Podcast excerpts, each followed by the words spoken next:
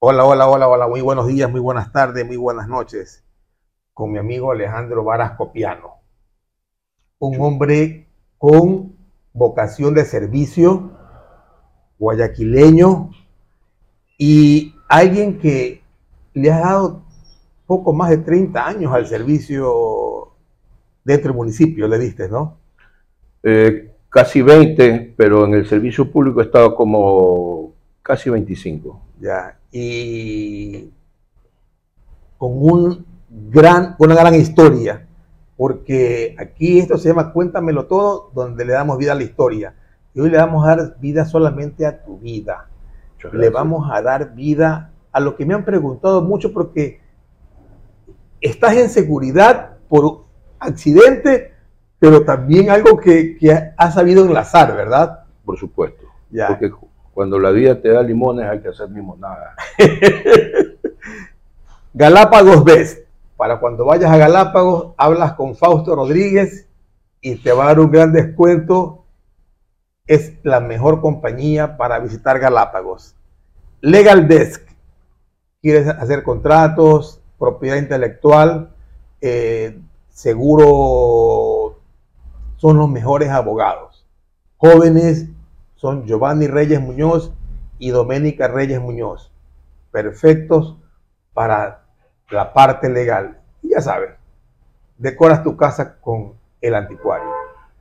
Aquí me siento como en mi casa, mi tío Giovanni. Alejandro, interesante. Te cuéntamelo todo. Bueno, antes que nada, buenas tardes, buenas noches y buenos días, porque nos van a ver en cualquier hora. Así es. Gracias por esta invitación. y son muchos jóvenes los que nos ven.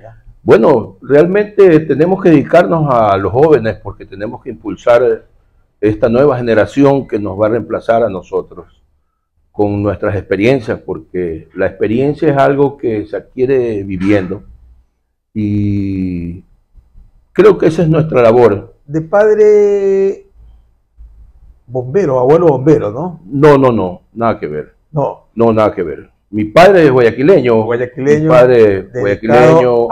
Para que me ubiquen así con una persona conocida en mi familia, yo soy sobrino del abogado Manuel Adolfo Varas Varas, que era conocido como periodista deportivo. Él es hermano de mi padre. Claro. Y yo vengo, provengo de una familia, digamos, honorable de la ciudad de Guayaquil, ¿no?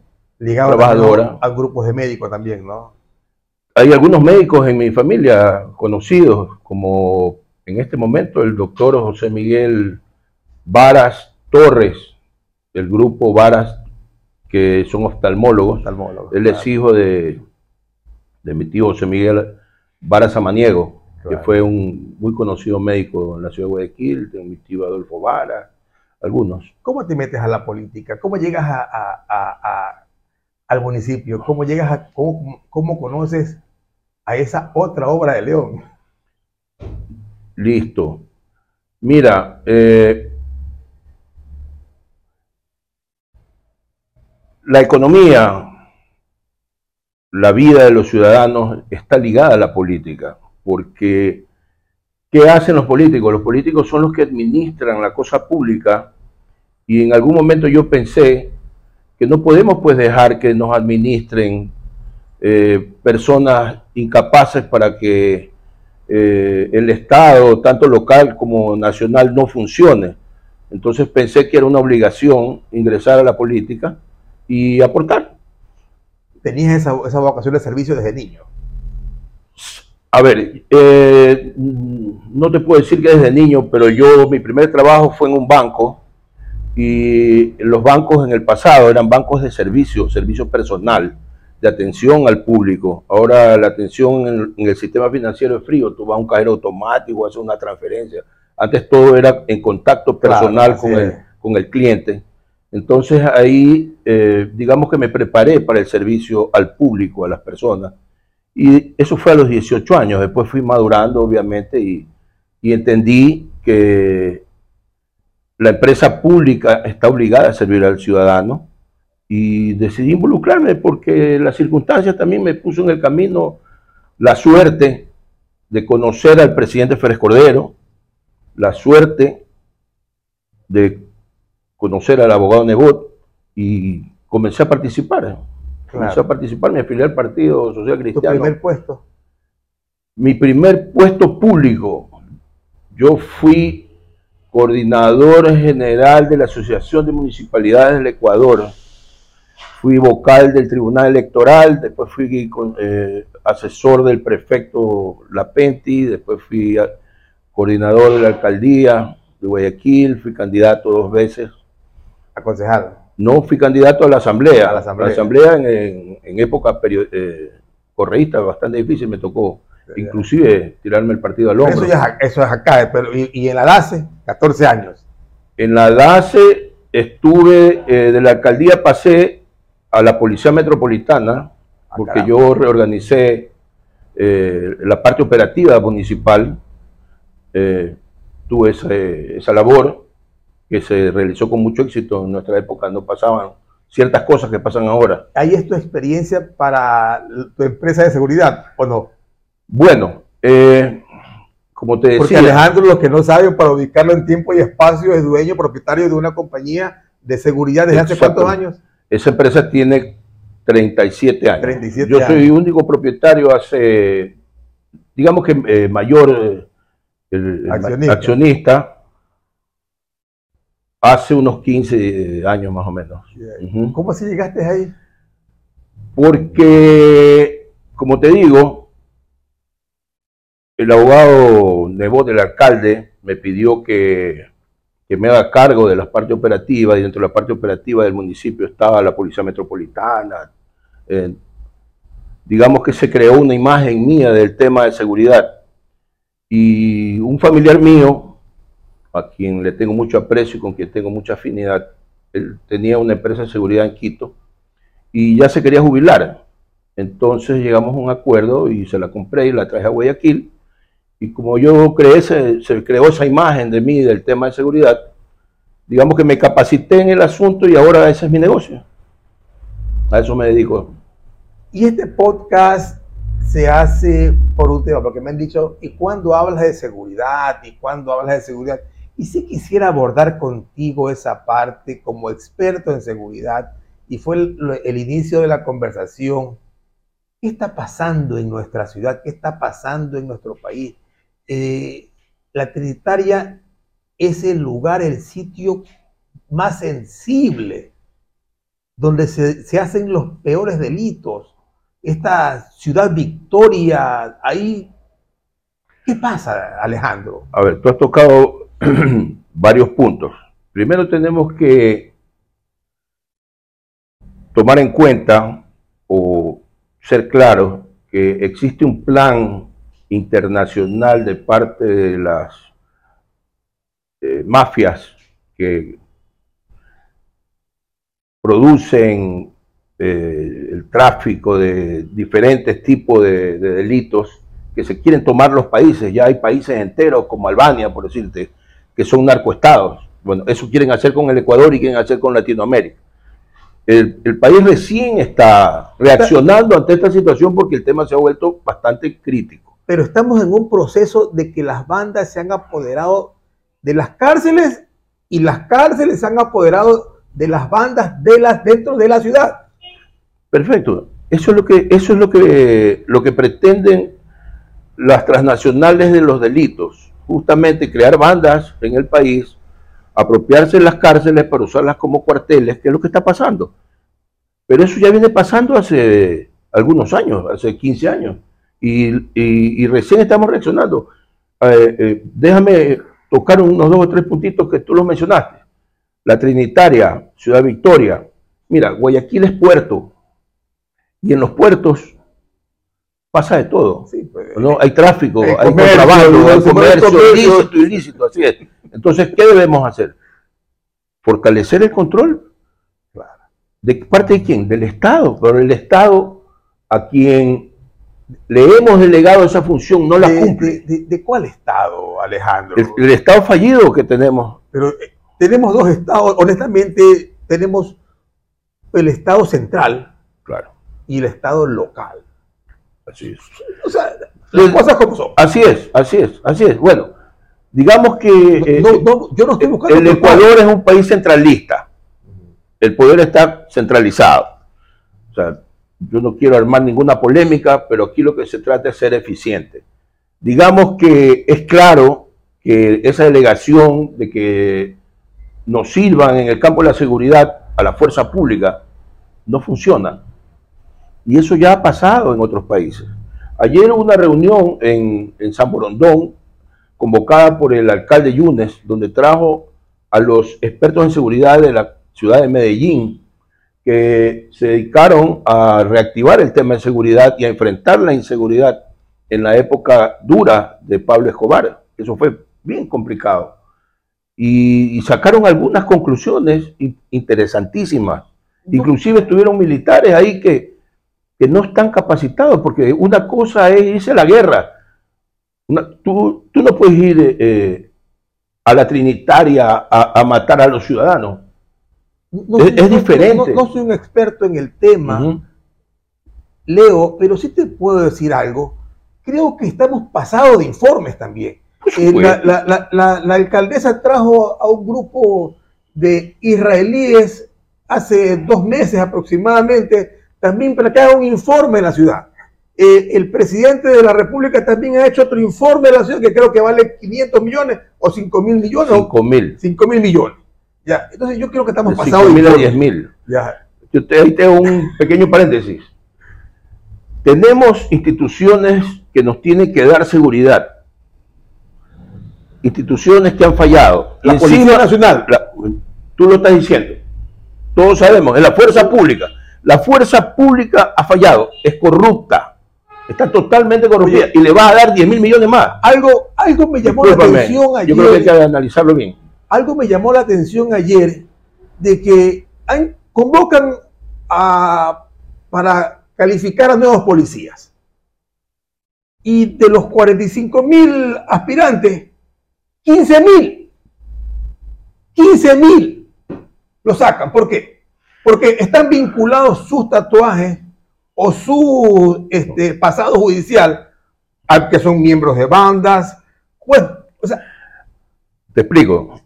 Algo está lo que, pasando. es lo que yo veo, por supuesto, pues eh, digamos que estas Algo transnacionales, está bien. pues. estas transnacionales del delito que manejan las bandas internacionales y las bandas nacionales, también se quieren infiltrar pues en el gobierno y en la fuerza pública. Así como tenemos eh, asambleístas, Latin King, Imagínate. O sea, Latin yo, yo- King. yo no estoy de yo- o sea, no estoy en contra es más, ¿sabes qué me de que nos, no- nos rehabilitemos al final todos No, no, hemos por cometido un supuesto. delito, pero digamos que todos hemos cometido errores, no necesariamente delitos, y debemos rehabilitarnos. correcto, pero, correcto, a ver, correcto. el 90% de la ciudadanía es sana.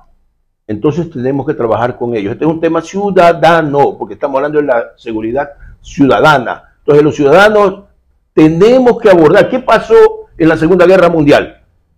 Los Estados Unidos no tenían ni ejército. Entonces llamaron a los ciudadanos y, ellos fueron a la guerra. Los hombres y las mujeres. Lamentablemente nos toca. Nos toca sacrificarnos. Aquí, aquí hay algo también claro que debemos tocar, este Alejandro. Voy a tocar dos ejemplos que tú los de conocer más que yo. Eh, Julio Giulianis, Nueva York. de Nueva York. Nueva York ya venía arrastrando y siendo tomada, cooptada por las mafias. Ya tú no podías circular en Times Square. Eh, en Manhattan, en Midtown, que hoy pues tú caminas a las 3 de la mañana tranquilamente, eh, Hell Kitchen, la cocina del infierno, imagínate, o sea, Hell Kitchen. Hoy todo eso ahí es libre gracias a Julio Giuliani, un, un alcalde que supo administrar el poder, porque el poder se lo ejerce. Giuliani primero fue fiscal. Él fue fiscal y él creó, Y, y ese tema lo quiero tocar después, pero bueno. y él, y él creó, él creó la ley Rico, porque la mafia tiene su propia codificación y su propio plan de trabajo y sus propias estrategias. Ellos son, los mafiosos son iniciados eh, como sociedad secreta, donde ellos tienen secretos. Claro. ¿no? Y no pueden pues vender al otro. Entonces, eh, Giuliani, que fue fiscal, él logró eh, condenar en ese momento al jefe de la mafia, que se me va el nombre, pero fue el que... Creo que fue Getty. No es Getty, es Gotti. John Gotti. John Gotti. John Gotti es el que mató a Paul Castellano en Nueva York. Eh, es una historia interesante, pero reciente. no, Es, no es tan, tan vieja. Creo que hasta la película me la he visto. Pero por supuesto, eh, John Gotti, él estaba acostumbrado eh, a comprar, como todos los mafiosos, a comprar a los funcionarios públicos.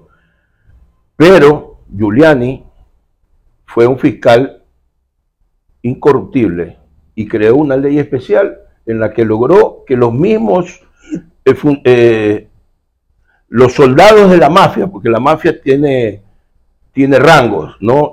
El, capo, el capo tutti di capi para abajo, hasta llegar a los soldados, comenzaron a vender pues a los jefes y a traicionarlos.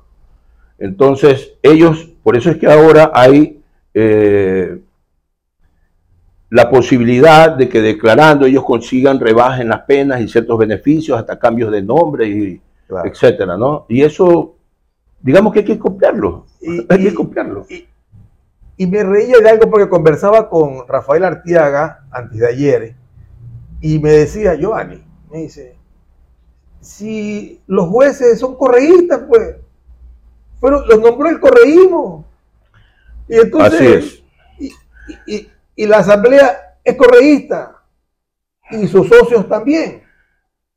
Digamos que sin nombrar a ningún político corrupto, yo te diría que en este momento los ciudadanos tenemos el deber de ponernos de pie y sacar a la asamblea. Si el presidente no puede, los ciudadanos sí podemos. ¿Por qué? Porque existen los mecanismos. Tenemos un presidente que no ejerce el poder. Y, y discúlpame, tenemos una alcaldesa buena, pero que tampoco ejerce el poder. Me gustó eso de buena buena persona. Sí, sí, es mi amiga. Estamos, yo trabajé con ella 20 años por lo menos. Yo tengo que decirle lo, lo que es como, guayaquileño, pues aquí en el barrio Orellana, no me puede cambiar el foco ahí, se lo he pedido 10 veces. Ah, ya. No, pues, puede cambiar el e, foco. Ese, ese, es el problema. No ejerce el poder. Mira. Nosotros necesitamos administradores, no personas que hacen show. Lamentablemente eso es parte de la incultura política del pueblo. Por eso es que tenemos que trabajar, porque tenemos que romper ciertos círculos viciosos. O sea, si entramos a hacer un análisis, las finanzas del municipio, hay noticias públicas de que están en grave situación. Algo que no ha pasado desde hace 30 años cuando el presidente Pérez Cordero decidió, después del presidente ser alcalde de Guayaquil y rescatar la ciudad, en un tema que hemos participado y que yo tengo el gusto de haber participado, tanto con el presidente Pérez Cordero como con el abogado Nebot y con grupos de amigos como mi amigo Álvaro Luque, a quien lo quiero mucho y le mando un abrazo. Y bueno, digamos que eh, al momento la ciudad de Guayaquil sigue funcionando gracias al, a que se la dejó debidamente encarrilada desde la época del presidente Fred Cordero, alcalde en ese momento y, y después del abogado Nebot. Que supieron ejercer el poder. Por supuesto. Y no, y no es que estoy alabando esa, e, esa este, alcaldía o esas administraciones, pero cuando tú ejerces el poder, te respetan. Eso es fundamental. Yo vengo de un, de un país diferente. Yo nací en el año 61.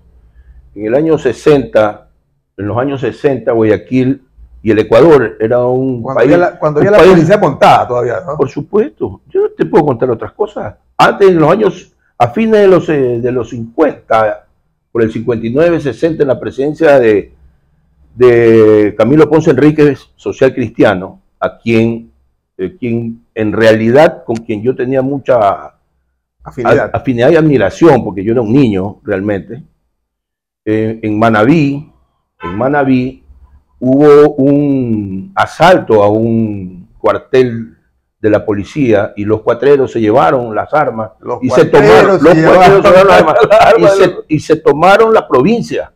Entonces se creó el batallón Febres Cordero, pero no León Febres Cordero Rivadenera, sino León Febres Cordero, el del Sí, batallón Numancia que estuvo en la independencia de Guayaquil. Oh, ya, ya, ya. ¿ya? Para que usted vea que este es un linaje de, de- de personas, hermano, con capacidad y deseo de, de resolver las cosas. Y ese batallón frescurero liberó a Manabí. ¿Y quiénes eran? Eran soldados y oficiales de la caballería de la hora batallón Férez Cordero, caballería montada, así es. Y luego. Y en ese batallón estaba mi, mi pariente que me vendió la compañía. Ah, caramba. Que usted lo sepa. Y, y- y luego tenemos un, un- un presidente de un país centroamericano, Bukele. El Salvador, Nayib Bukele. Ese país ya estaba tomado por las, man- las mafias, las bandas, las pandillas, los maras salvatruchas, habían hecho, habían desangrado ese país. Pues eh, la mayoría de salvadoreños son los que viven en los Estados Unidos. Y, y- y lo que quedaban eran los que no, los que no podían irse. Así es, así es. Y en menos de dos años, este hombre ha sacado a ese país de las mafias, Así es. metió a 35 mil personas a las cárceles Así y hoy los tiene de rodillas. así O sea, esto no es una actitud porque yo escuchaba el otro día un programa, eh, Vera a su manera, que decía que es un proceso de 10 años, de 15 años, no, esto es un proceso de una voluntad. Así es. Yo quisiera dos años, que me den a mí dos años. Yo quisiera dos años y Qué me retiro. Y me Oye, retiro para Me has siempre. hecho acuerdo, me has hecho acuerdo de una frase de Carlos Julio Rosemena. Cuando tú pienses que ahí falta un hombre, yo soy ese hombre. Lo dijo Carlos Julio Rosemena, Así no la frase mía. Carlos Julio Rosemena Pero me también, de esa frase. también dice, decía, "Deme en dos años, o sea, tú quieres ser ese hombre. yo quiero dos años. Yo quiero ser ese hombre, dos años. Nada más. Y me voy y me retiro para siempre. Así es. Mira, Pero Además de la voluntad política, el, el- el- el servidor público que en realidad quiere el bien para los demás, para los hijos, para los jóvenes, para, el- para la patria, tiene que sacrificarse. ¿Qué está haciendo Bukele? Se está sacrificando, se está esforzando y se está sacrificando. ¿Qué le va a pasar a Bukele cuando deje de ser presidente? Lo van a coger la- los derechos humanos y lo van a guindar. Eso le pasó a Férez Cordero, que le decían asesino. Y ahora rezan para que vuelvan a ser. eh, eh, espérate un momento, que, que lo que más me llama la atención es que la frase y la foto más importante de Febres Cordero es la que está con una hueva en mano, pues. Hazme el favor, pues. O sea, lo que en realidad necesitamos es lo que cuatro Yo te voy a pasar un video del presidente Férez Cordero en un concurso de tiro al blanco. Tenía buena puntería. que es importante también, además de tener revólver, saber disparar, hermano. Y pues- tener la voluntad y los pantalones. Febres Cordero, aparte de saber disparar, sabía enlazar las palabras y cuando te mandaba una metralleta de, de- de- de- en su fraseología, bueno, pues cada jueves se sentaba la gente a esperar y ahora qué dice Febres Cordero. Exactamente. O cuando había cadena nacional, pues salía el presidente, había una expectativa. Ahora no pasa nada, digamos. no pasa El nada. otro día me, me- este, me llegó un meme que decía, ¿no? y con el respeto a- al presidente Guillermo Lazo, dice, dígame que, este, cuándo es el cumpleaños de, de- de Guillermo Lazo para ver si cumple. Bueno, digamos que eh, hay que tomar medidas. eh, A ver, si, si- hay si- que tomar medidas inmediatas. si, si tú tuvieras que, que te vieran a pedir un consejo el presidente o la alcaldesa, ¿tú qué le dirías que hagan? Porque están desangrando la ciudad. Mira, ellos, el eh, país. eh, eh, exacto, ellos deben de rodearse de personas que verdaderamente tengan la voluntad, el conocimiento y los pantalones o las faldas, porque esto no es cuestión de, de prenda de vestir, sino de agallas, de arrestos, de valentía, de, de voluntad de sacrificio, de, de, no tener miedo. Eso somos los guayaquileños. Aquí nació la libertad. Nosotros somos descendientes de los héroes. Qué maravillosa frase. En eso hay que pensar. Aquí nació la libertad. Aquí nació la libertad y no del Ecuador. No, de aquí salió el ejército que liberó el Pichincha, en las faldas del Pichincha, porque allá fue la batalla y allí estuvo José Joaquín de Olmedo, que fue nuestro primer presidente de la República de Guayaquil. Reconocida internacionalmente. Reconocida. Por, algunos gobiernos. Así es, fue reconocida. Obviamente la historia después cambió. Y como parte, como pregunta, y quisiera decir quién me la responda así, la plena, porque aquí quiero que me lo cuentes todo. ¿Se debe empezar en las cárceles o se debe empezar en Mira, cogiendo a todos estos líderes que sabemos dónde desayunan, dónde, almuerzan y dónde meriendan? Mira, así como se infiltran, se quieren infiltrar en la policía o ya están infiltrados, hay que tomar ciertas medidas. Lo que pasa es que no se las puede decir públicamente porque son temas de estrategias sensibles que se deben de adoptar. Yo las sé, por supuesto. Si me lo preguntan, digamos que si el tema es en serio, podemos conversar, yo puedo asesorar, no tengo ningún problema. Pero si lo van a ejecutar, porque eh, digamos que el conocimiento es algo que tú no lo puedes regalar porque no todo el mundo tiene la capacidad de procesarlo y peor de realizarlo, porque el tema ni siquiera es el pensamiento. El pensamiento tú tienes que hacerlo concreto en algo. Dices, voy a poner este negocio y te quedas en eso. No, lo pones, concretar, ser ejecutivo, es la diferencia. Creo que hemos evacuado todo el tema de seguridad y para ir terminando este podcast muy interesante, Doménica, ¿qué te parece? Regular. 27 minutos. Y vamos a, a ir evacuando un tema más que muchos me preguntan. Y me vas a disculpar porque nunca me has dicho, yo soy masón. porque creo que guardas el primer eh, principio. Principio, ¿no? o sea, guardar secretos. porque el masón no es, no, es esa persona que, que, habla, sino que guarda y protege. Hay cosas que son para ti. Sí. Lo primero que tiene que tener un ser humano es la conciencia de quién eres. Cuéntame. Tú tienes que saber quién eres, de dónde vienes y a dónde vas. Cuéntame, cuéntale a todos nuestros, las personas que nos ven, ¿qué es la masonería? Bueno, gracias, me alegro que sepas que soy masón. Sí, mis hermanos me reconocen como tal, es lo que te puedo contestar. ¿Qué es la masonería? La masonería es una fraternidad internacional que se dedica a desarrollar las virtudes y desechar los defectos, a traer personas buenas y convertirlas en mejores. Existe la masonería simbólica y la masonería filosófica. desde ahí ya podemos ir desarrollando muchos temas. Hay mucho simbolismo el compás y la escuadra. Exactamente. Eso es uno de los de las alegorías, de, los instrumentos que nos acompañan. Cuando se refieren al, al, arquitecto del universo, ¿se refieren a ese carpintero? Mira, los masones somos constructores. Nosotros somos constructores. Y para tú, lo primero que tú tienes que construir es a ti mismo. Porque todos queremos que el mundo cambie y que vengan días mejores, pero nosotros no cambiamos. Entonces, si no cambiamos, cada uno de nosotros, nada va a cambiar.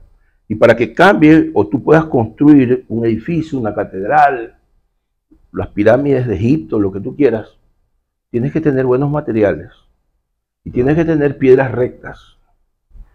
Porque tú con piedras curvas no vas a tener una buena estructura y posiblemente se te va a caer. Y esa sociedad secreta de esos mitos que entiendo porque algo me puse a, a investigar y llegué a Leo Taxi, aquel hombre que fue expulsado de la masonería y luego se este, usó a Su conocimiento. su conocimiento y usó al Papa León XIII para que financie los libros y hablar en contra de la masonería. Luego él se arrepintió y dijo que todo había sido una farsa. Eh, pero eh, esa masonería que sirve mucho y creo que ahí nace tu vocación de servicio también. Porque ayudan de una manera muy silente. Exactamente. Es lo que te iba a decir. Eh, ya secretos no hay. Ya secretos Eso. no hay, ya secretos no hay. Tú vas a internet y ves muchas cosas, pero también ves información distorsionada. O sea, la, la verdad es otra. Pero digamos que eh, buscamos la perfección, sin embargo nada es perfecto aún, pero hay que seguir tratando que sea perfecto. Eh, así como hay buenos ciudadanos y malos ciudadanos, buenos políticos y malos políticos, buenos médicos y malos médicos, hay buenos masones y malos masones. Entonces algún masón en algún momento cometió algún error, pero es allá donde yo voy. A nosotros nos gusta criticar a los demás. Digamos que este hombre cometió un error, eh, que tú me has comentado, eso se llama traición que prácticamente es imperdonable. Sin embargo, primero juzguémonos nosotros mismos, pues a ver si estamos haciendo bien las cosas. Porque la conciencia es la que te va a juzgar a ti mismo y de esa, y de esa conciencia o de la conciencia no te vas a escapar jamás. Tú te puedes escapar de la justicia eh, terrena, terres- terrestre, pero de la justicia de tu conciencia, que es la conciencia divina. ¿Por qué? Porque nosotros somos hijos de Dios, pues. Y ese es otro mito que, que gracias a Dios lo tocas, ¿no? Porque no, no quería ser grosero al preguntarte, ¿eres católico? Pero, o, o crees en, en- en- en ese Dios. Pero muchos dicen, ah, no, es que el- la, la masonería va con el satanismo. Y eso no es así.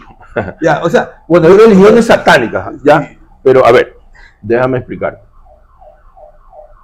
Yo soy bautizado, eh, confirmado, me casé por la iglesia católica, eh, bauticé a mis hijos y voy a bautizar a un nieto que tengo. y eres un católico practicante. No, no soy practicante, yo no practico ninguna religión. Yo, a mí me parece que las religiones son como los partidos políticos. Entonces yo tengo mi visión. Tú me preguntas si creo en Dios. Yo te contesto que para mí creer es dudar. Yo estoy convencido de que hay un ser supremo. Creer, yo siempre escucho que la gente dice yo creo. Creer es dudar. Creer es no estar seguro. Yo te puedo decir que estoy convencido, estoy seguro. Es más, tengo conexión directa con Dios, porque todos somos hijos de Dios. Y me dicen, Jesucristo es Dios. No, es el Hijo de Dios. Él lo ha dicho, lo que Él cuando muera iba a estar a la diestra del Padre. Así lo dijo, así dice la Biblia. Yo he leído la Biblia al revés y al derecho. Sí, yo también me la he leído, creo, no la hemos leído. Así es. Me gusta el Viejo Testamento porque es eh, la Torá. Lo mismo. Es y yo sigo esas reglas. Nos gusta el Viejo Testamento. Exactamente. El Nuevo El Testamento. Nuevo Testamento es eh, un relato, varios relatos de la vida de Jesucristo. De Jesús de Nazaret, porque así se llamaba. Y ahora sí, cuéntanos. Ah, ve, antes de, de- de terminar, y de recordar, tú sabes que yo compro antigüedades, me caen de todo, ¿no? Y esta de aquí me cayó algún, hace un momento. Déjame ver. Allá. Te quito. Ajá. Ya, ya. Razones. De 1930. Yo te, yo te iba a traer un documento de 1920, de 1922, que es el título de masón de mi bisabuelo, Ah, caramba. que cumplía 100 años ya, de mi, no es mi bisabuelo, mi bisabuelo, sí. Mi bisabuelo fue masón y yo soy la cuarta generación de masones Masones. de mi familia. ¿Algo me decías, Doménica? Esto es que tú puedes mostrar qué son dos folletos. La, masonería quiteña es una masonería irregular, pero digamos que es masonería. Y el otro, esto es de una logia hispana de Nueva York. Este es otra cosa, pero también... Eh, logia hispana. Yo estuve, yo estuve en la gran logia de Washington, con el gran maestro de la gran logia de Washington, en una reunión de los grandes maestros del mundo hace un tiempo. Y ahora, en el próximo año, por marzo más o menos, estoy invitado a una reunión de los soberanos grandes comendadores del grado 33. Y, y, ahí va la humildad y la sencillez del hombre, ¿no? Alejandro es un masón grado 33, un gran maestro. Ahora. Danos, cuéntanos una anécdota de qué te pasó con León o con Nebot, algo que, te marcó, algo que... una conocer al presidente Frescolero es impresionante, pues yo era joven, era muy joven porque él tiene 30 años más que yo. Si León viviera tendría 90 años, 91. Él nació en el año 1931, entonces tiene exactamente 30 años más que yo. Entonces cuando él fue presidente en, en 1984, yo tenía 23 años y me estaba casando recién. Ya. Muy joven para casarme, pero me casé. Entonces yo me vinculé eh, ya en los años 80, es más, en algún momento él pidió que me incorpore al gobierno, pero yo trabajaba en la empresa privada y me iba bastante bien, entonces nunca pensé estar en una empresa pública. Nunca, nunca, nunca estuvo en mis planes. Pero en el año 2000, en el año 2000, todos sabemos que pasó la dolarización, pues hermano, yo era privado, yo tenía mi negocio. Y bueno, hubo que reiniciar todo. Y justamente en ese momento me llama nuevamente Jaime para que lo acompañe en su trabajo. Y te podría contar mil anécdotas porque son, son personajes importantes. Pero cuéntanos una o dos para que la gente se engañe. del presidente Férez Cordero te puedo decir, por ejemplo, las reuniones de los sábados en el cortijo que él era un personaje, hermano, él salía como salía, como, ¿cómo te puedo decir? Un artista, un, que salía, hermano, con sus pistolas, ¿no? delante de todos, compartíamos, comíamos, conversábamos, él, era ingeniero mecánico, entonces él las arreglaba, eh, revisaba los bonsai, después sacaba los perros y después sacaba los caballos. en realidad, mi cercanía con el presidente Félix Cordero es por los caballos. ¿A tú también te, gustan los caballos? Eh, mi familia, yo vengo de una familia de criadores de caballos, de caballos. de paso y de caballos de carrera. Pero, porque León Pérez Cordero primero fue eh, criador de caballos de carrera. Después es un pariente mío que lo mete en el tema de los caballos de paso fino peruano. Y él, él era un tipo apasionado y le cogió pasión a ese tema. Y es impresionante porque él eh, por decirte, son personas que ven un caballo y, lo reconocen por la cara. Ah, este es fulano, este es mengano.